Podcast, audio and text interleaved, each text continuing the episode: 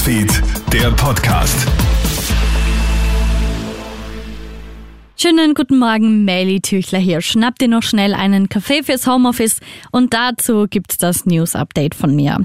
Wird das heute der heftigste Black Friday ever? Der Handel ist ja dicht und viele Waren äußerst knapp. Die Online-Händler dürfen also mit jeder Menge nervöser User rechnen. Doch Konsumentenschützer warnen vor unüberlegten Blitzkäufen.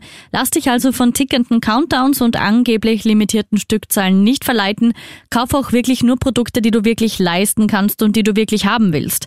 Vorsicht auch vor angeblichen Mega-Rabatten. Die richten sich oft nach der UVP, warnt Walter Hager vom VKI im Krone-Hit Interview.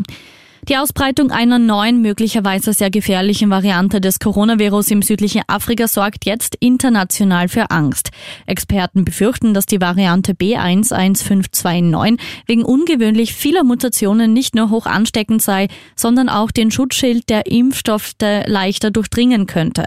Großbritannien und Israel schränken deswegen zur Sicherheit den Flugverkehr in die Staaten der Region ein. Wir alle bereiten uns auf eine Triage vor. Mit diesen Worten lässt der Weltärztebundchef Frank Ulrich Montgomery aufhorchen. Angesichts der stark steigenden Corona-Zahlen bereiten sich auch die Kliniken in Deutschland also auf die Situation vor, in welcher die Ärzte entscheiden müssen, welcher Intensivpatient bei knappen Ressourcen bevorzugt behandelt wird.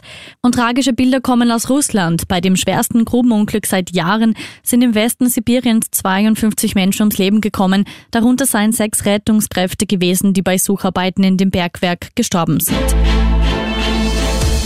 Krone Hits, Newsfeed, der Podcast.